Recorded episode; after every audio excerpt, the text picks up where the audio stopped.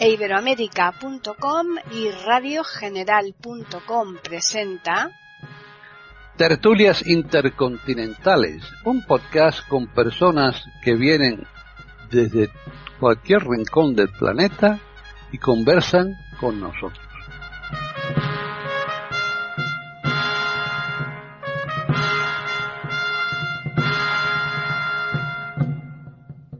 Bienvenidos un día más a Tertulias Intercontinentales en iberoamérica.com. Soy Paqui Sánchez Galvarro y está conmigo en Mendoza, Argentina, la doctora René Escape, que va a participar también en esta fantástica charla que vamos a mantener con Daniel Chumillas. Ahora diremos quién es, pero de momento vamos a saludar a René. ¿Qué tal, René?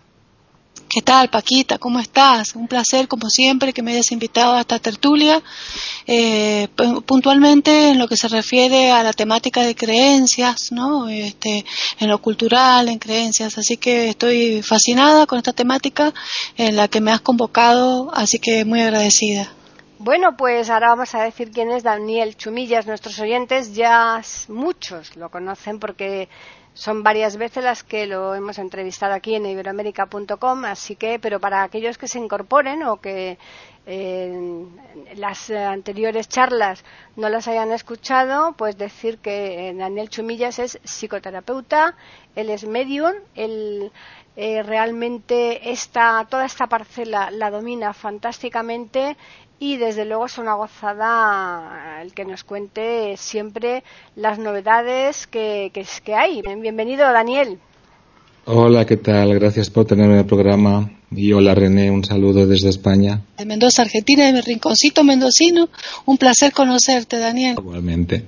Bueno, pues Daniel, ya decimos que son, creo que son dos veces las que te hemos entrevistado. Las dos veces anteriores eh, nos has contado cosas diferentes, nada que ver unas con otras.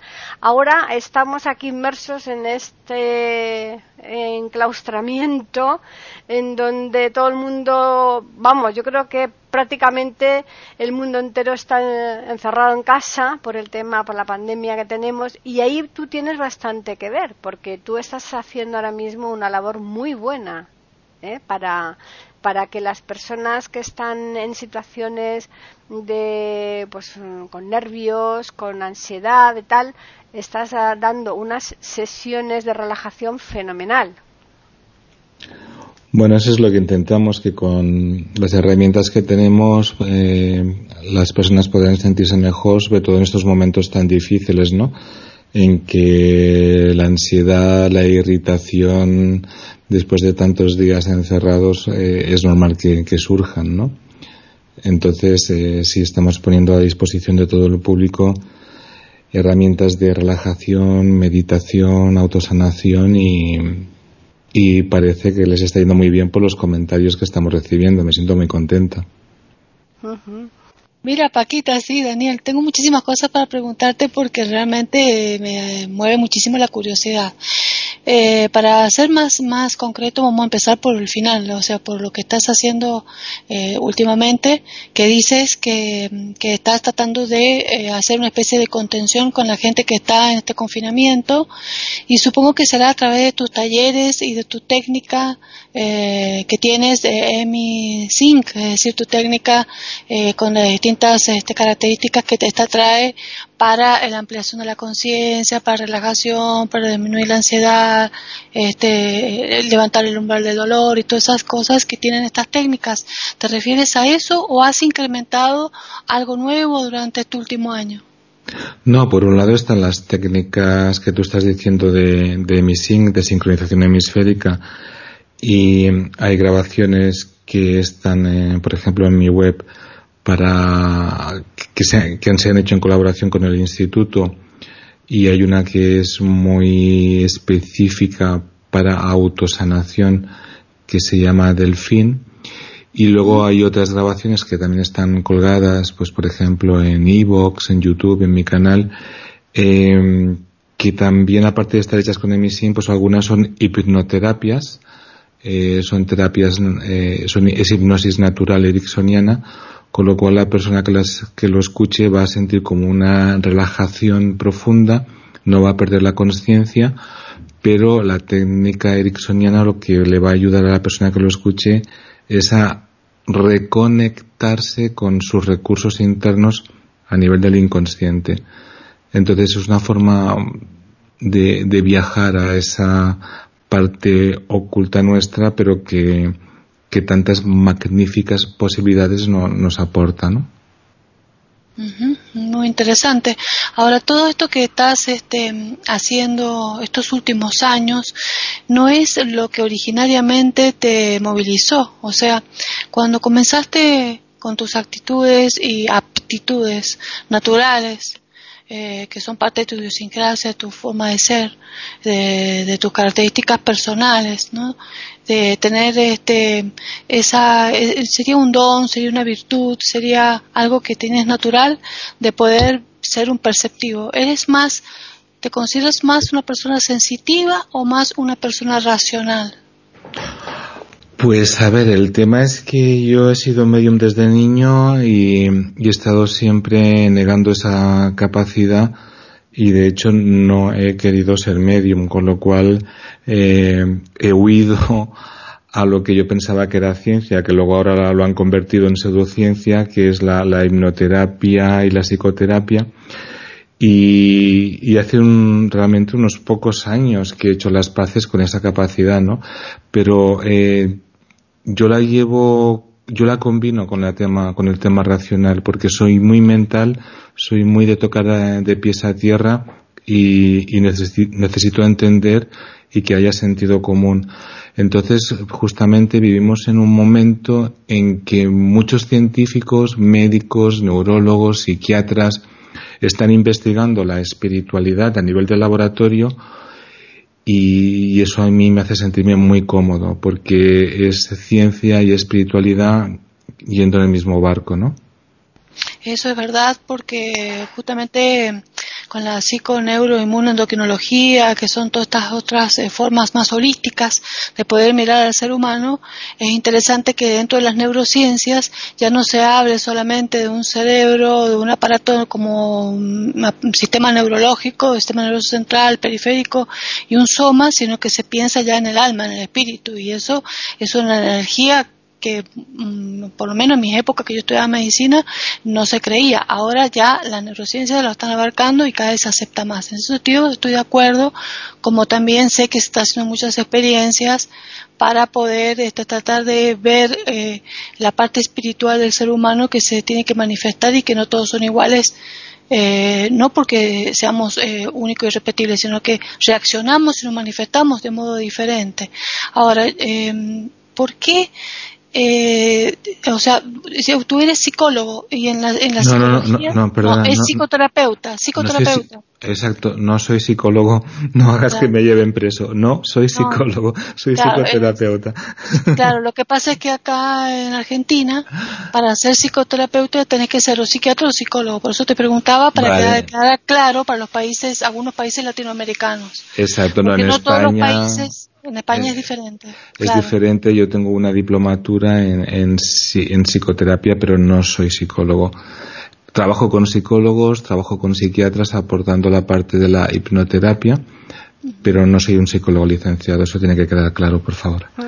Están escuchando tertulias intercontinentales en iberoamérica.com. No, eh, por eso es importante que eso quería traerlo justamente a colación, porque en la parte de, de tus datos estaba psicoterapeuta que hacía hipnosis y que aparte de mediunidad.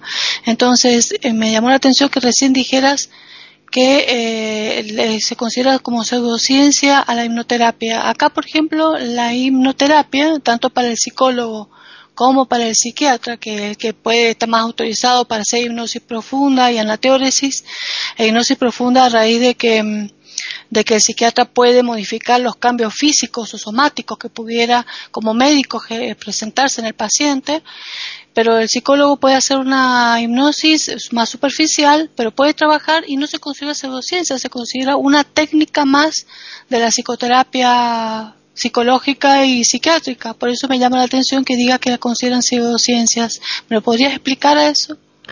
Bueno, eh, en los últimos tiempos estamos viviendo una especie de inquisición o caza de brujas en España también es cierto que algunas personas han hecho intrusismo profesional de una forma no coherente y, y en este momento mm, es una lástima, pero en España al menos se considera pseudociencia la hipnosis, la osteopatía, la gestalt, el psicoanálisis, Mm, eh, la medicina ortomolecular, eh, todo lo que no sea académico específico que se da en el área universitaria, pues la gran mayoría es pseudociencia.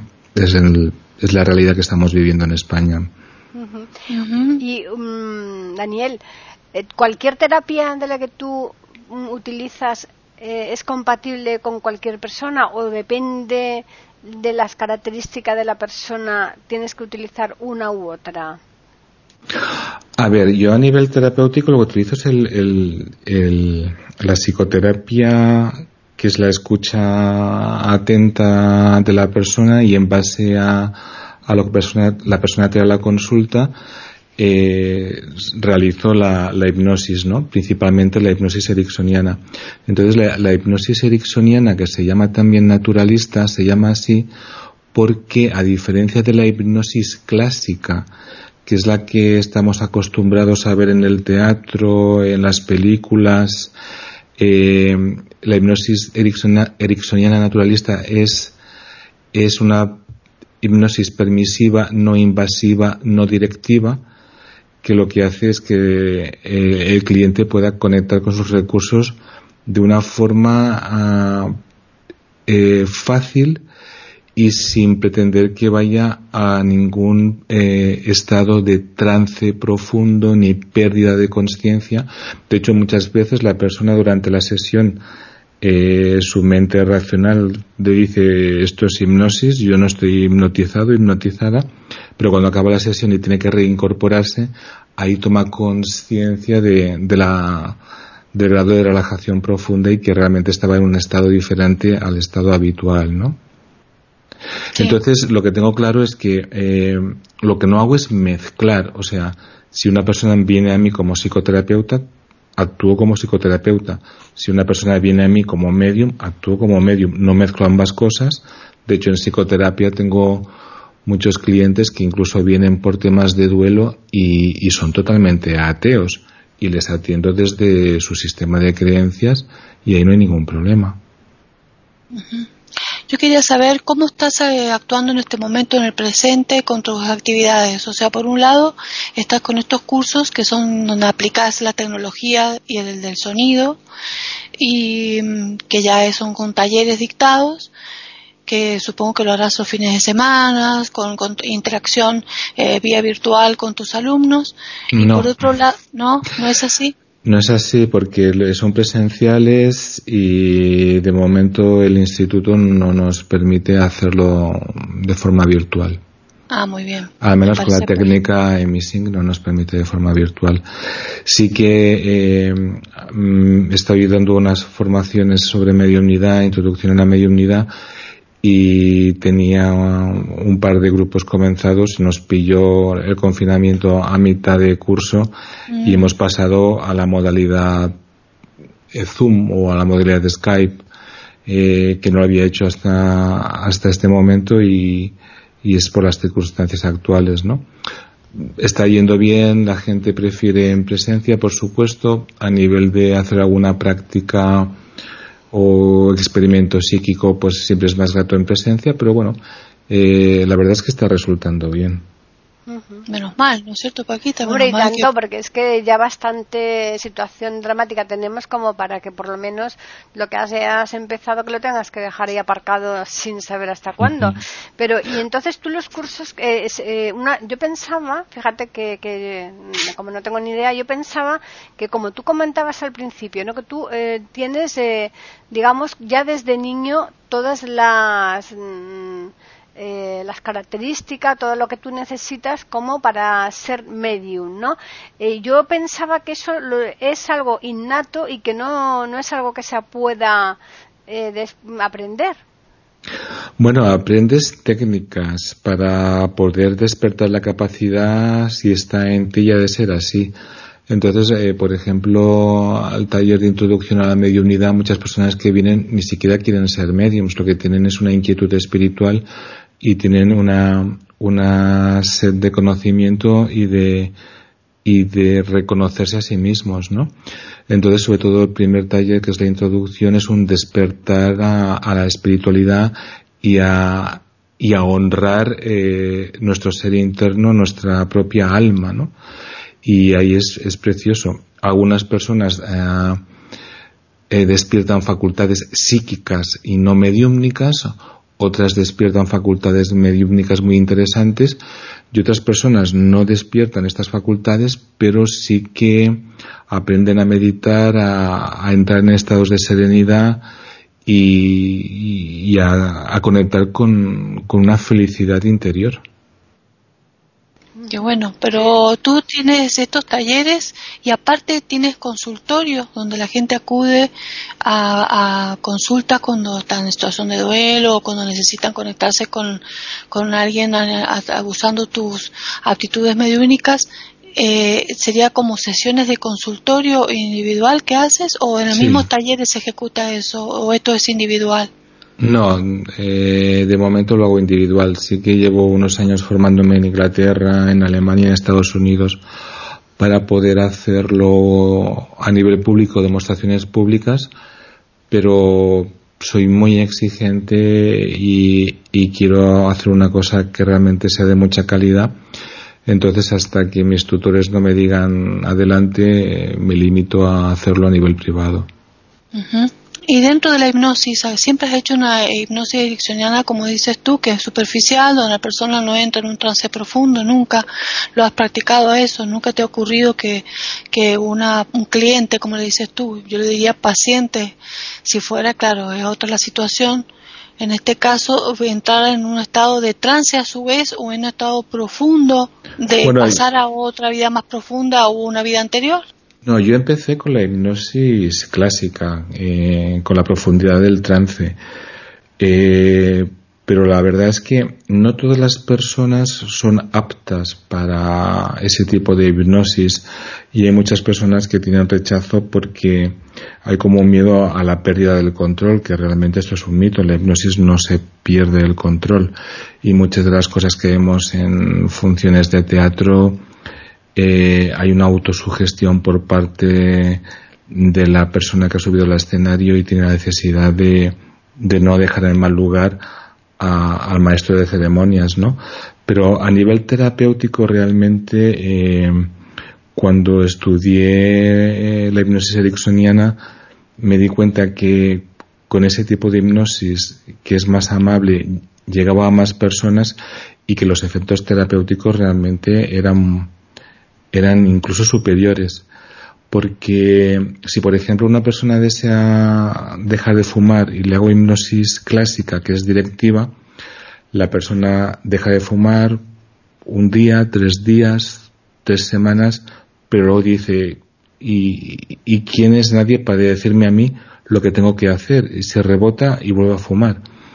Eh, en cambio, con la hipnosis ericksoniana, como conectas con tus propios recursos, desde tu interior comprendes que eso es lo que realmente tú deseas, tú quieres, y se moviliza ese, ese pensamiento, esa convicción desde tu interior, y eres tú quien realmente eh, llevas llegas al acto de dejar de fumar. El hipnoterapeuta simplemente te acompaña a que descubras tu verdadero interés, tu verdadero deseo y que tienes la la facultad de, de, conseguirlo, ¿no? Entonces, a nivel de vidas pasadas, en lo que es la psicoterapia, eh, no lo hago, porque eso eh, tiene que ver más con otro tipo de, de, hipnosis.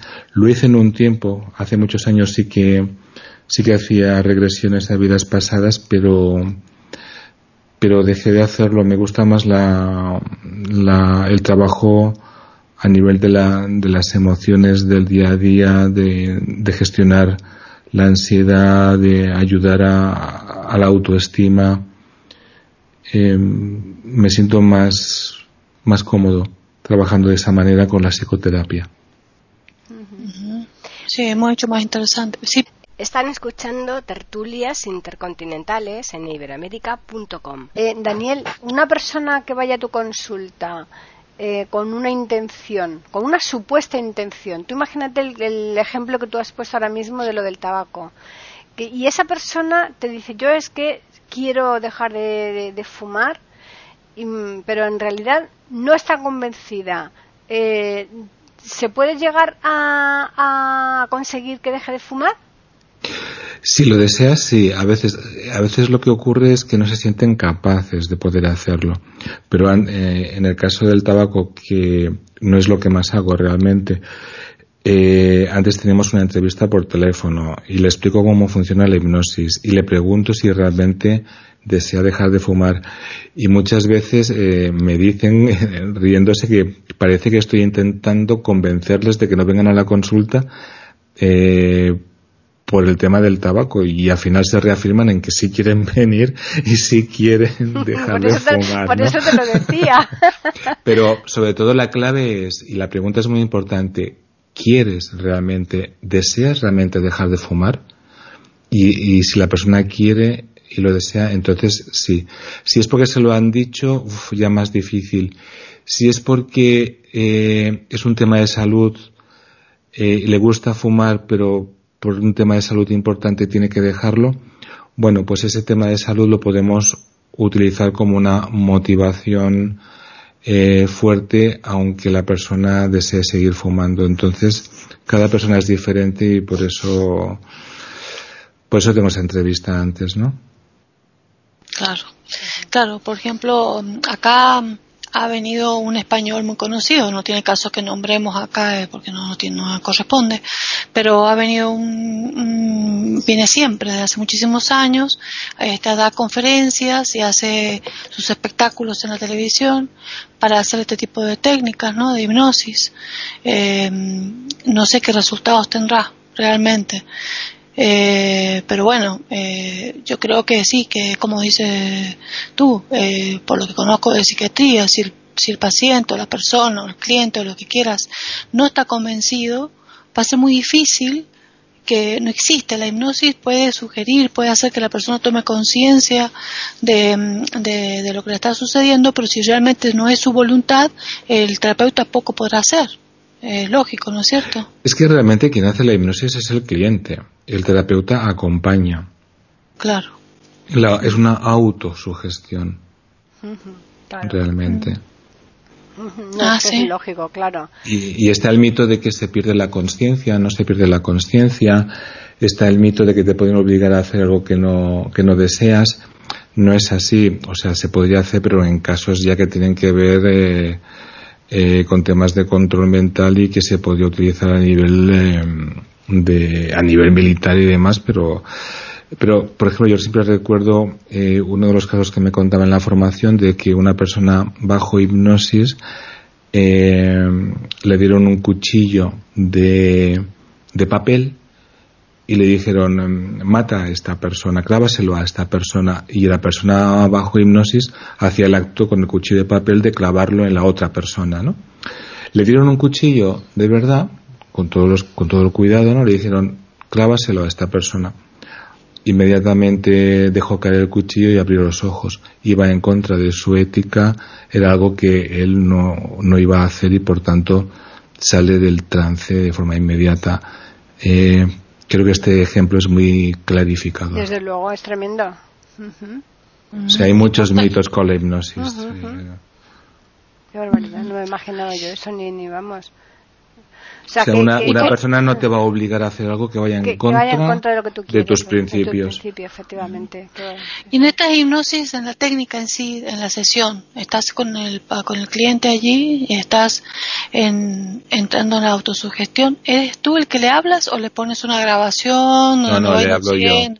Ah, la, la hipnosis es personalizada. Antes tenemos una entrevista psicoterapéutica eh, vemos eh, el tema o los temas que la persona necesita tratar, eh, acordamos por dónde empezamos y en base a lo que hemos tratado durante esa sesión, el colofón de esa sesión es la hipnosis esa hipnosis eh, se la grabo y luego la escuché en casa y al cabo del tiempo nos volvemos a ver. Lo bueno además que tiene eh, la hipnosis ericksoniana, que me gusta mucho, es que te permite hacer psicoterapia breve. Eh, vas por objetivos, eh, un, un, tema puede resolverse en pocas sesiones, no tienes que estar con el cliente a lo largo de un año, ni el cliente tiene que venir cada semana. Recuerdo una ocasión que una chica estaba muy agobiada porque tenía fobia, tenía pánico a volar y tenía que hacer un viaje Madrid-Buenos Aires. Eh, vino a la consulta, hicimos una sola sesión y bueno, me llamó desde el aeropuerto de Buenos Aires toda feliz que, había volado y había hecho un viaje tranquilo, ¿no? Entonces, eh, algunas cosas pueden resolverse en una sola sesión, otras necesitan más sesiones, pero siempre intento que sea lo más breve posible. O sea que, eh, perdón que esta pregunta que sea eh, redundante, pero necesito ratificar algo.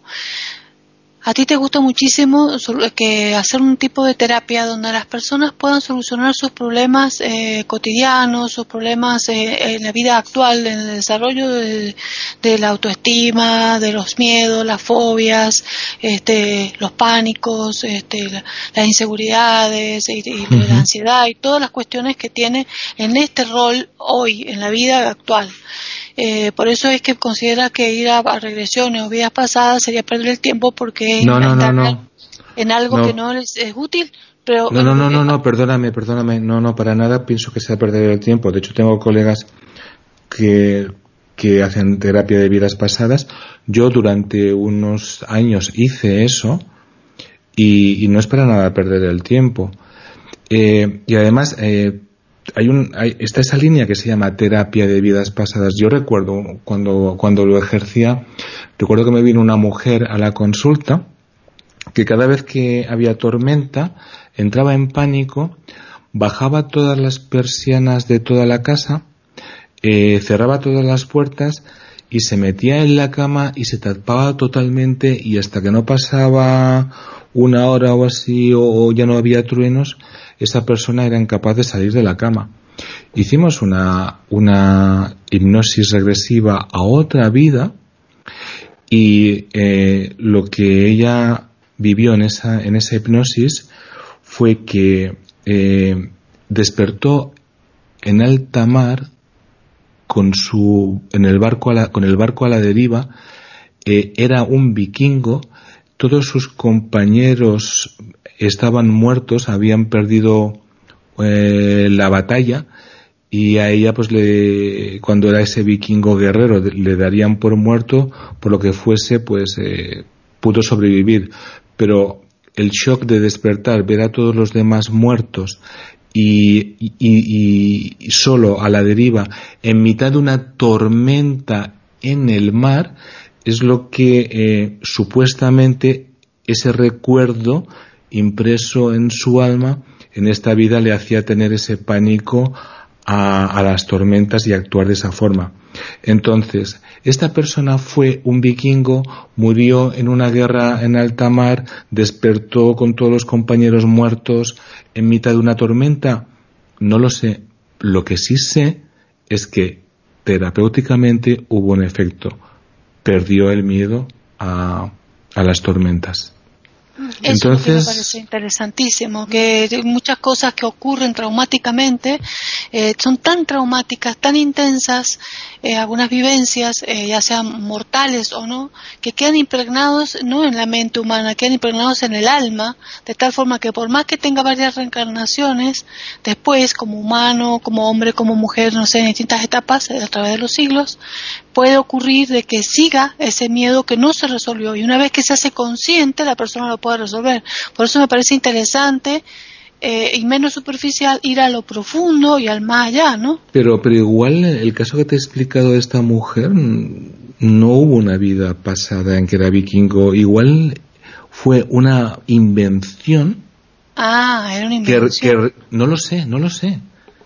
No lo sé si fue una vida pasada realmente o no sé si fue una invención de su subconsciente, pero tanto si fue una vida pasada como si fue una invención de su subconsciente, El caso es que hubo el efecto terapéutico, que es lo que a mí me interesa, ¿no?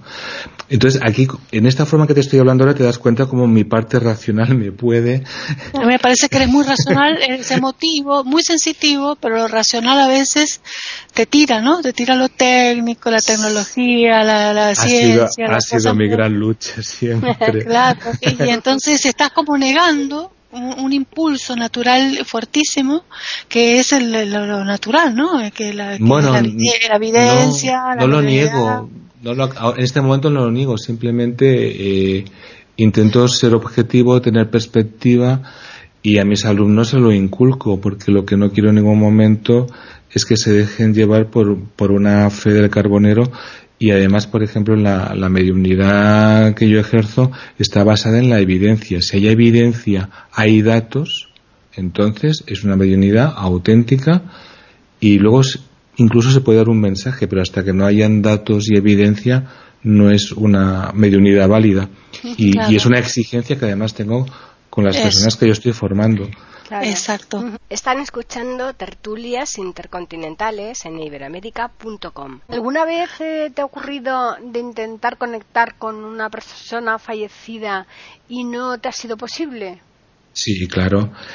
Eh, yo antes de mi formación eh, con el espiritualismo británico, pues buscaba a una persona en concreto y la verdad es que ha sido muy mimado porque el 80-85% de las veces siempre he conectado, pero muchas veces, eh, muchas veces no, en alguna ocasión no he podido conectar o en alguna, cosa, en alguna ocasión he conectado la tercera vez y a día de hoy ocurre que, que viene una persona a consulta y puede ser que conecte, puede ser que conecte con otros seres que están en el otro lado, pero que no es la persona con la que ellos desearían conectar, o puede ser que no conecte, porque yo soy un instrumento del plano espiritual, no es mi voluntad. Yo me pongo al servicio y es lo que tiene que ser. Claro, ese es el problema, eh, Paquita. El problema acá, hay, hay dos cosas que veo que, mm, que al estar en este tipo de rol, como en el que te encuentras, estás en la dualidad del escepticismo intenso que está hoy cundiendo en el mundo, ¿no? Y donde todo, para que sea realmente, tenga credibilidad, tiene que tener un apoyo eh, científico y una casuística demostrable. Em, eh, por eso es que eh, todo lo que es una creencia, si no tiene una demostración científica este, comprobable, no tiene validez para la mayoría en el, de la gente en el mundo.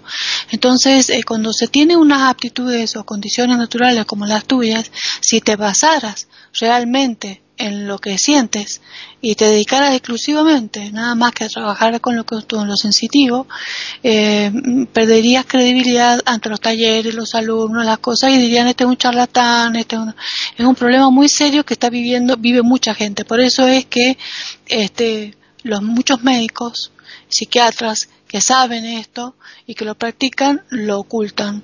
Y muchos psicólogos también, porque saben que si llegan a hablar van a ser tomados por locos, por charlatanes. Pero, precisamente en, mi situación, debido a que yo eh, baso la sensibilidad, la mediunidad, lo baso en una técnica, lo baso en la evidencia, lo baso en la coherencia, eh, yo he estado ya en un par de congresos o tres aquí en España en que el resto de ponentes eran médicos, eran eh, doctores en antropología, eran psiquiatras y yo era el único medium.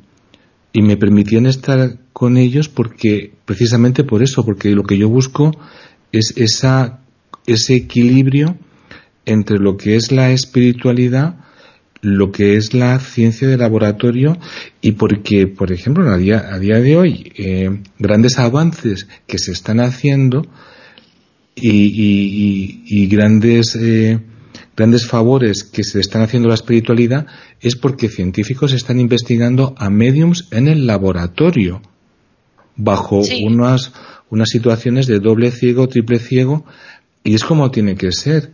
Eh, si hay unas facultades y hay una espiritualidad, esas facultades tienen que demostrarse y si hay una espiritualidad, la espiritualidad tiene que demostrar su existencia. Entonces, eh, eh, el hecho de trabajar así eh, es, es, es serio y, y, es exponerte, pero es exponerte yendo con la honestidad y con la verdad por delante, ¿no?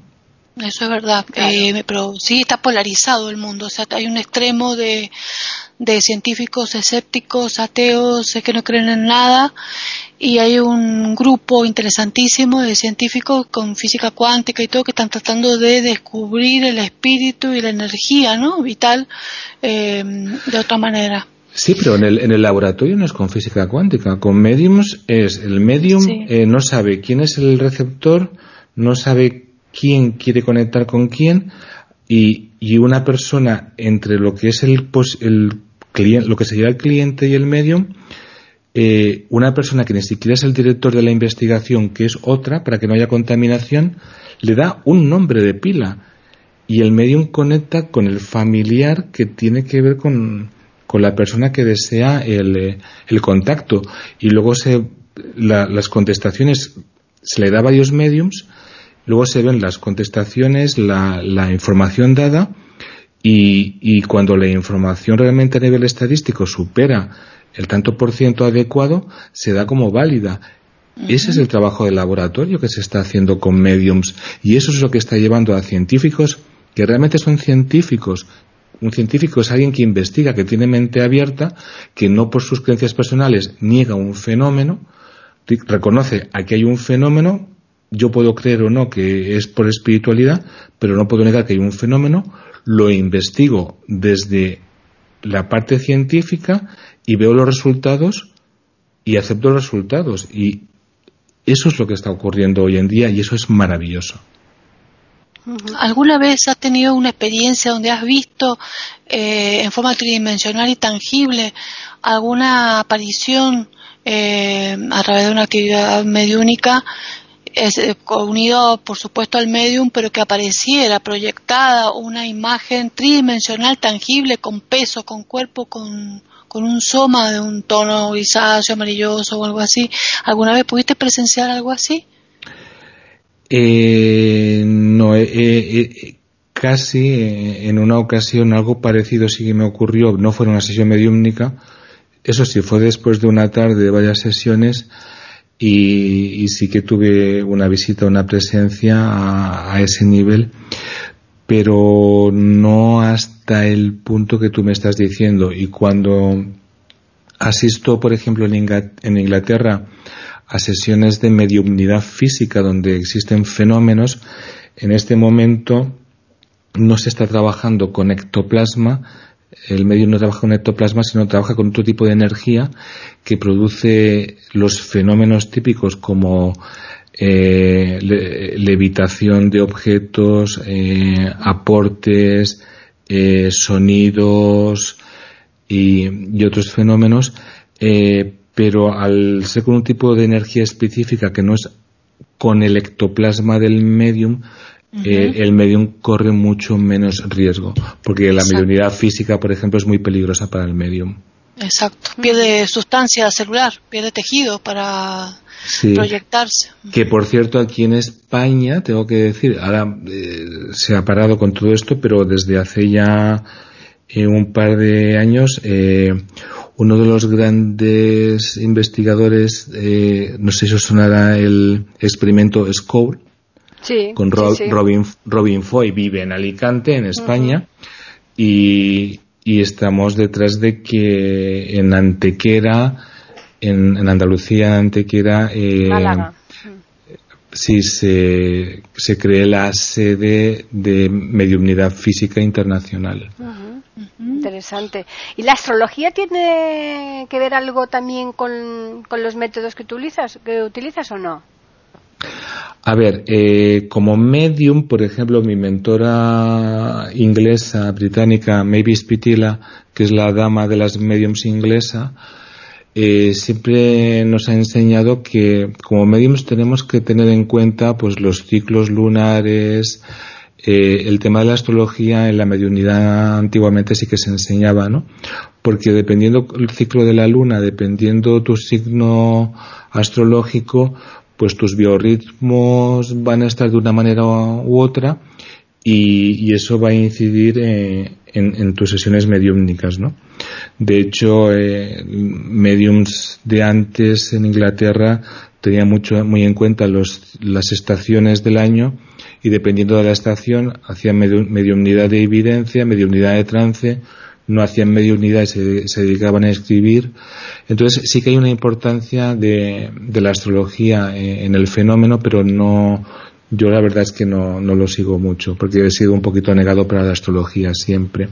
Pero también te diré que, por ejemplo, las tormentas solares tienen mucho que ver con los fenómenos psíquicos y cuando hay tormentas solares, eh, los sensitivos es mucho más fácil que puedan producir fenómenos psíquicos.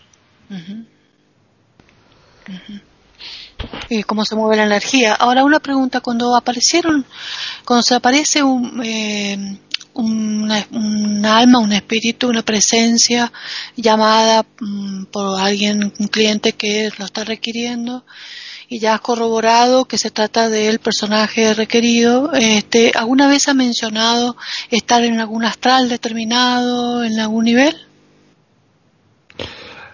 Eh, vamos a ver, lo que ocurre en el otro lado es que eh, la evolución del alma tiene que ver con, con el nivel de conciencia del ser, ¿no? Entonces, por ejemplo, eh, imagínate, pues para un, cliente, una clienta, ha venido su madre, eh, su madre ha dado la evidencia y, luego la madre ha llamado al padre, pero la madre y el padre no están eh, juntos, no están en el mismo nivel de, de conciencia, no están en la misma vibración. Eh, aquello que dice la Biblia de en la casa de mi padre hay muchas moradas, ¿no?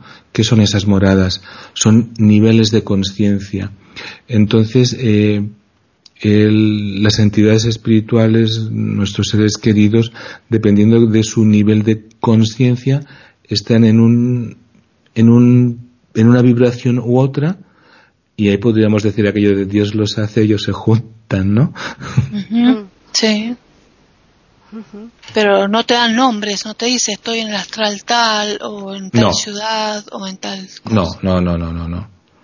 No, no, porque además piensa que yo lo, mi, mi interés en la consulta es que la persona eh, tenga esperanza de que va a volver a reencontrarse con su ser querido, eh, que pueda superar su dolor y, que tenga pruebas de que realmente su ser querido sigue vivo, ¿no? Entonces, decirle, estoy en el astral tal, estoy en la ciudad, no, eh, pruebas que, que, sean reconocibles para el cliente. Y lo más maravilloso es cuando dan información que el cliente no sabe y luego cuando la, la investiga descubre que era cierta, ¿no? Esa es la, la evidencia para mí más maravillosa. ¿Te lo dicen a ti eso después? Sí, sí, me envían WhatsApps o, oye, que he hablado con mi madre o que le he preguntado a mi abuela, que sí, que da verdad, no tenía ni idea. Es maravilloso. Hombre, claro, desde luego. Me encanta. Claro, porque es como corroborar que, que has sido útil y que has hecho una acción con veracidad. Exacto, sí, sí. La verdad es que esto es un mundo extraordinario, ¿eh? Ahora, yo, eh, tú, eh, según cuando has empezado la, esta charla, decías que ya tenía estas dotes de pequeño. Y cuando eras pequeño, ¿tú eras consciente de eso? ¿No te daba miedo, a lo mejor?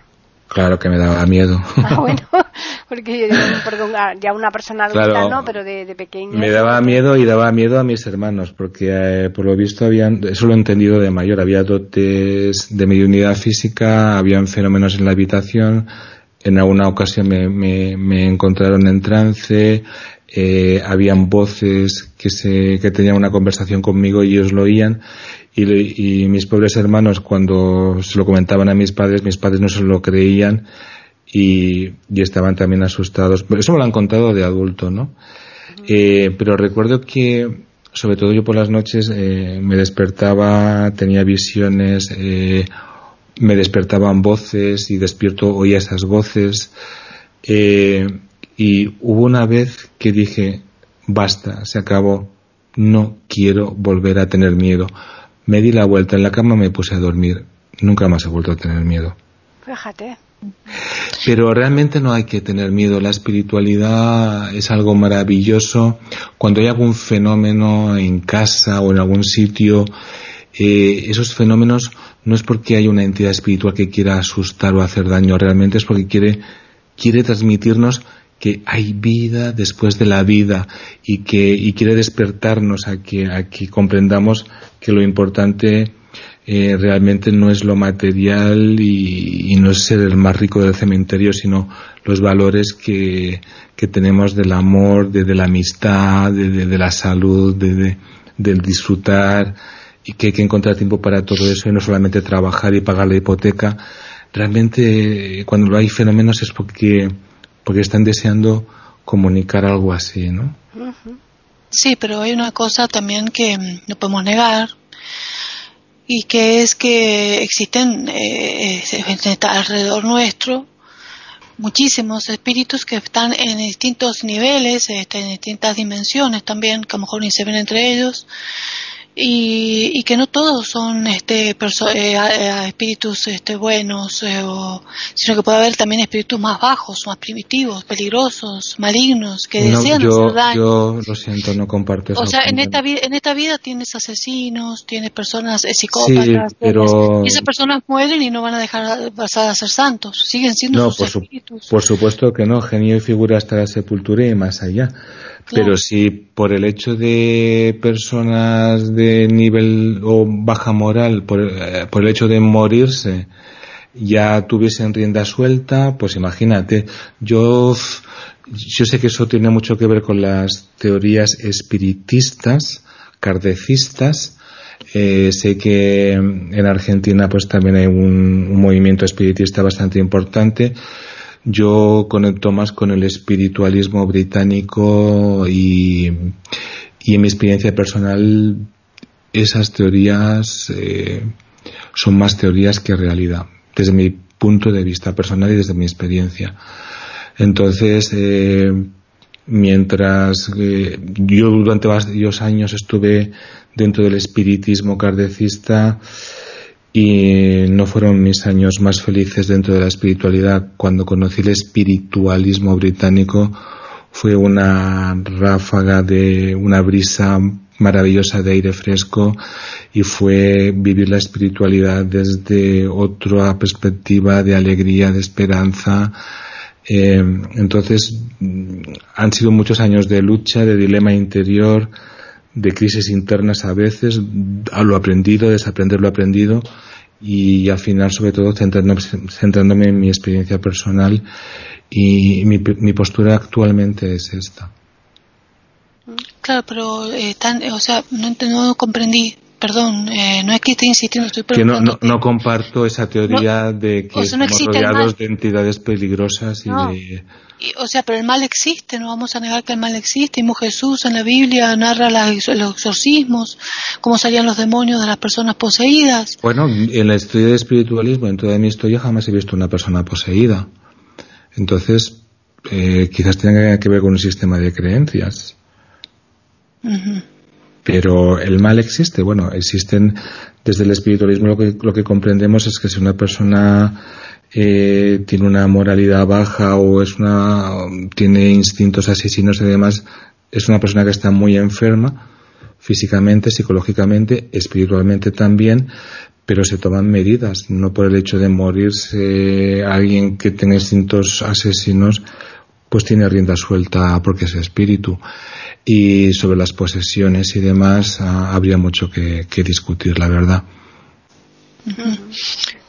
Yo al menos he leído que los espíritus muy bajos y peligrosos no se les permite por este no se les permite acercarse eh, a la vida humana, al consciente, a la persona que está cumpliendo su rol encarnado, para que pueda estas personas realizar sus misiones. Sí, no se les permite. Hay campos de protección si existe un nivel de, maldad importante, ese nivel de maldad no tiene acceso a nuestro plano físico. Eso, exacto, eso es lo que no tiene, no, tiene acceso. Que hay espíritus maestros, que hay ángeles, que hay muchas entidades que... Pero de ahí que estemos rodeados de un montón de bajo astral y de peligro, yo no lo comparto. Eh, no, no. Al contrario, la espiritualidad es algo mucho más bello y no hay, no se quedan, no hay tanto espíritu enganchado eh, eh, que se queda aquí sin pasar a la luz. Y sobre el tema que has comentado de, de, las posesiones, pues yo durante muchos años he sido el medium oficial del grupo EPTA en España, con Paloma Navarrete, con Piedi Cabero, con Sol Blanco Soler. Y cuando yo entré en el grupo EPTA, el, el padre Pilón, sacerdote jesuita, fundador de, de, del grupo, en, eh, ya estaba muy mayor, no, no estaba en activo cuando yo entré, pero en todos, en todos, en todos sus años dedicados a la parapsicología, dedicados a la mediumnidad, dedicados a la radiestesia, en todos sus años decía que jamás se había encontrado con un solo caso de posesión. Pues eso ya indica bastante, desde luego. Bueno, Daniel. Da que pensar. Claro, claro, da que pensar, sí. Daniel, entonces, las personas que tengan interés en contactar contigo para eh, ir en, que le, eh, tú, algún cliente, ¿no? Que quiera, pues, eh, que les atiendas, ¿cómo pueden contactar contigo?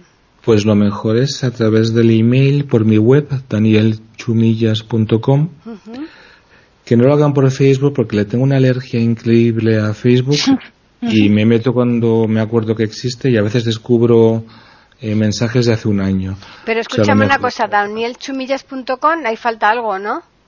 www.danielchumillas.com Ah, bueno, es que, es que me ha parecido que me decías el correo y es la, la web.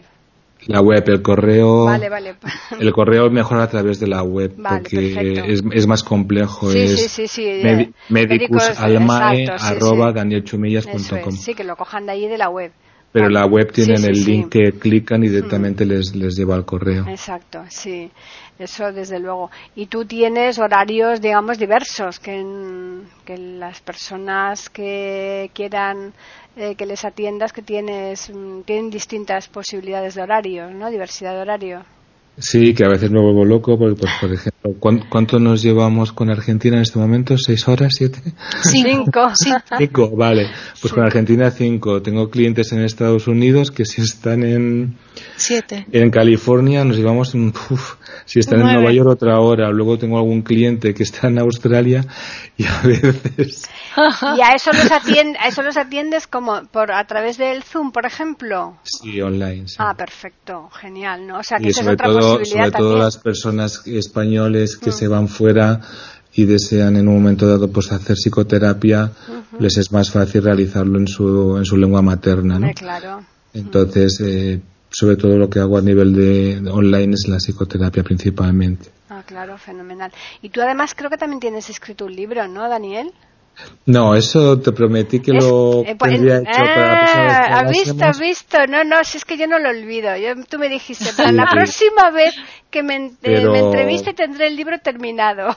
Yo pensaba que no lo tenía porque era un vago, pero he descubierto estos días que no soy un vago, que me ocupo tanto en un montón de cosas que al final no doy abasto. Pero cada vez más alumnos, clientes me tiran de las orejas por no tener ese libro y no te voy a decir que la próxima vez que hablemos lo tendré. Ah, claro, porque Te llamaré antes para que me entrevistes para decir, oye, tengo el libro, entrevístame. Así hacemos esa trampa. es que yo ya te la, vez anterior ya te dije, eh, Daniel, cuando te entreviste otra vez tienes que te me dijiste, te lo prometo. Es- no soy un hombre de palabra, oy, oy, oy. y por eso yo dije, ya verás tú ahora, ya verás que lo voy a pillar. Sí, sí, totalmente, me lo temía. ya te lo voy a venir eso, ¿eh? Sí. Bueno, no pasa nada. Sabemos que está en vía de terminarlo. ¿Eh? Y que está con mucho trabajo. Bueno, es, eh, y, y piensa que, por ejemplo, grabar las meditaciones para el instituto y pues, son, hay que traducir, por ejemplo, del inglés al castellano, luego tienes Claro. que grabarlo, luego tienes que hacerlo coincidir con los tempos del inglés, lo cual es una locura porque el inglés es más corto que el castellano. Claro. Eh, y al final luego tienes la consulta, luego los talleres, eh, te vas liando y, el día tiene 24 horas solo. No, no, es complicado, eso es verdad. Por suerte tenemos toda la eternidad por delante. Eso sí, no, y sobre todo que tu terapia no es decir de 5 minutos, sino que, que claro, se requiere bastante tiempo, ¿no? Sí, yo en la, la psicoterapia estoy hora y media con el cliente. Y, menos mal, fíjate, aquí te que no se estresa, que tiene una forma tranquila, parsimoniosa para hablar. Sí, sí, sí, sí. Vamos, esto es fenomenal porque así tú lo ves y dices, bueno, con Daniel nada, no pasa nada, vamos. pero, pero seguro, seguro que esa calma que él aparenta a la hora de la verdad no la tiene porque si no, no, no llegaría a todas las cosas que nos está contando, ¿no? Sería imposible. Mm. Bueno, por dentro. pero disimulo, bien. Exacto, exacto. Bueno, pero me ha dejado tranquila a mí lo que me ha dicho de que estamos, no estamos rodeados de, fuerzas negativas malignas alrededor, ahora me voy más tranquila. Cada vez que siento ruido en mi casa, claro cuando siento sí. pum, paz, paz, que ocurren los claro que sí. qué lindo, ¿quién me ha venido a visitar? Y otra, cosa, si me lo permitís, sí, si me permitís, si hay tiempo, sí. Eh, por favor, la gente que nos oiga, nuestros seres queridos en este momento, aunque tengamos el tema del coronavirus, eh, que estén haciendo la transición, no mueren solos.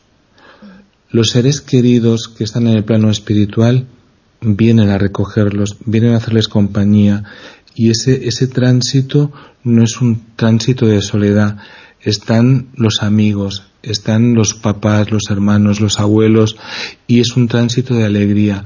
Por tanto, eh, las personas que están aquí con el dolor de que no he podido estar con él, con ella, no he podido cogerle la mano, no he podido despedirme, en ese aspecto que estén tranquilos y que el amor que, que se tienen, que tenemos por ellos se lo llevan.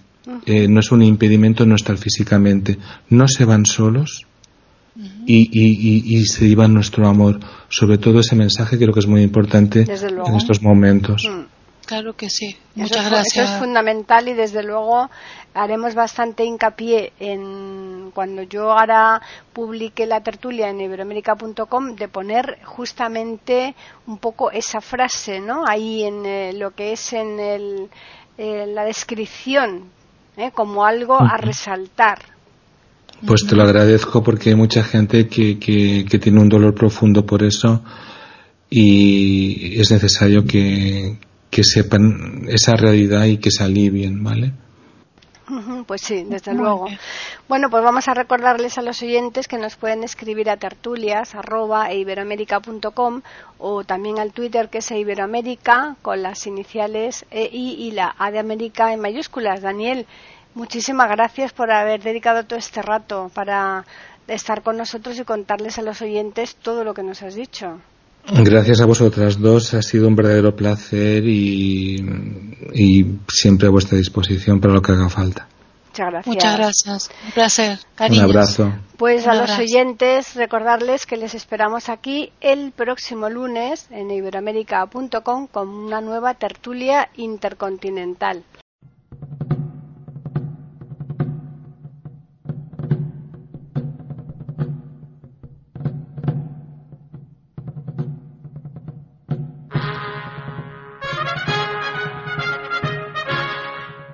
Acabamos de ofrecerles el podcast de tertulias intercontinentales. Aquí en iberoamérica.com y radiogeneral.com. Regresen la semana que viene para un nuevo episodio. Hasta la próxima semana.